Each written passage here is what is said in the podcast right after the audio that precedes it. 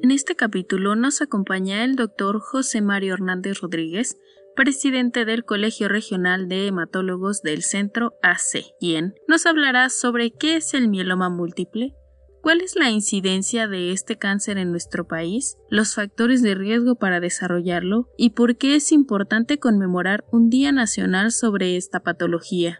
Estamos viendo que ahora está ocupando el segundo lugar, sobre todo en las instituciones eh, del sector salud de tercer nivel. Parece que los linfomas eh, están en primer lugar y luego los, los mielomas múltiples. Entonces, realmente esto nos está inquietando porque nosotros pensábamos que era una enfermedad de, de gente adulta de más de 60 años o más de 70 años, pero en la práctica clínica estoy teniendo hasta pacientes jóvenes de 40 años, de 35 años con esta patología. Entonces creo que la incidencia está aumentando.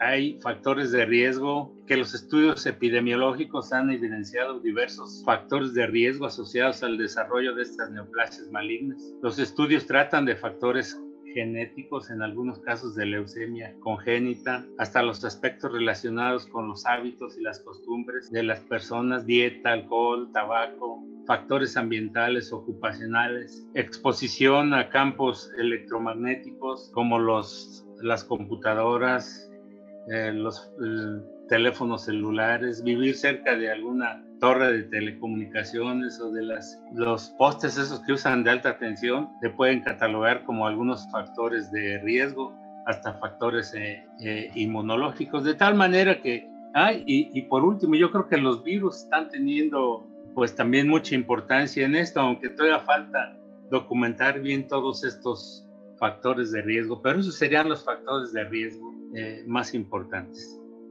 Desde el año 2012 se instituyó este Día Mundial del Meloma, eh, pues ahora sí que en una celebración internacional instituida por la OMS a petición de la Sociedad Española de Afectados por Linfoma, por Mieloma y por Leucemia. Y, y esto es por generar, informar primero y generar una conciencia en la sociedad sobre este tipo de cánceres. El mieloma múltiple representa un 1% de todas las neoplasias y el 2% de muertes por cáncer constituye el treceavo lugar de las hemopatías malignas, siendo la segunda más frecuente. Yo creo que en estos últimos años ha aumentado la incidencia y, la, y el fallecimiento de estos pacientes. Entonces, en estas patologías parece que el diagnóstico oportuno y tratamiento en fases más tempranas parece que mejora el, el pronóstico. Agradecemos al doctor José Mario Hernández Rodríguez por la información brindada. Esperamos les despejará dudas e inquietudes sobre este padecimiento. Gracias por escucharnos, les esperamos en un capítulo más de Un café, tres respuestas hematológicas. Este podcast es un proyecto de la Asociación Mexicana de la Lucha contra el Cáncer bajo el patrocinio de Amgen México.